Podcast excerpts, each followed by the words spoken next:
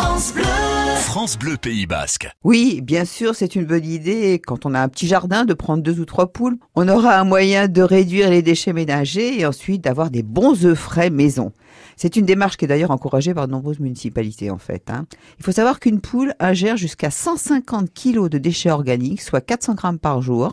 Donc c'est quand même intéressant pour l'écologie.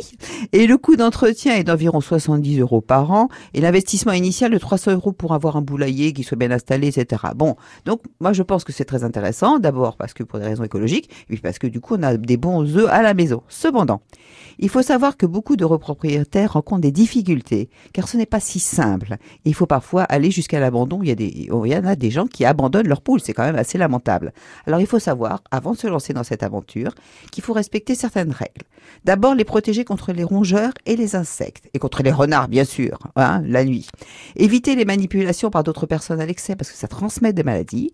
Il faut de la lumière, beaucoup de lumière et une litière propre. Il faut qu'il soit bien propre, d'une part pour des raisons d'hygiène, mais aussi pour les rendre heureuses parce que c'est quand même des animaux, c'est pas des machines. Hein.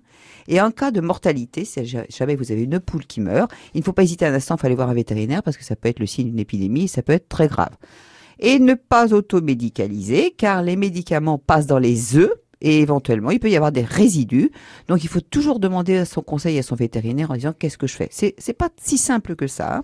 Donc en résumé, c'est une super bonne idée. Les œufs seront de toute façon meilleurs que dans un élevage industriel, c'est évident, mais ce ne sont pas des machines à produire des œufs et avant de prendre la décision d'en adopter, renseignez-vous pour savoir comment il faut s'organiser. À partir de là, ça sera super.